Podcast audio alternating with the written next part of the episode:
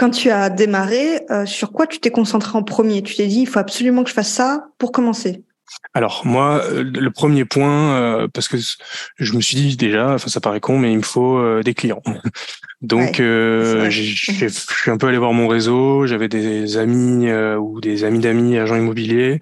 Je dis voilà, si jamais vous vendez des biens, vous euh, vous connaissez des gens qui cherchent une conciergerie, ben moi je me lance. Et d'ailleurs, ben, c'est ces premiers, euh, c'est ces contacts-là qui m'ont qui m'ont donné mes premiers mes premiers logements à gérer. Euh, et ensuite, je me suis concentré qualité. Donc tout de suite, alors ça c'est une particularité aussi de nous de ce qu'on propose, c'est qu'on met le linge dans tous les logements qu'on gère. Moi, je voulais euh, proposer une, voilà des prestations presque qualité hôtelière.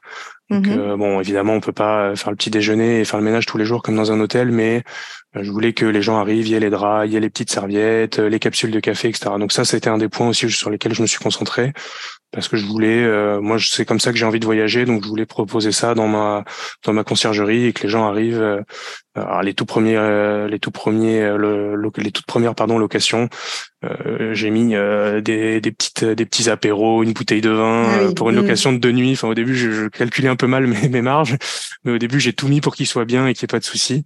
Mm. je crois qu'on l'a tous fait. Ouais, je pense aussi, mais voilà, ça fait partie un peu du du cheminement, mais voilà, donc vraiment là pour répondre plus, une manière plus synthétique à la question, c'était euh, qualité de l'accueil. Euh, et du coup, forcément, ça va avec qualité du ménage.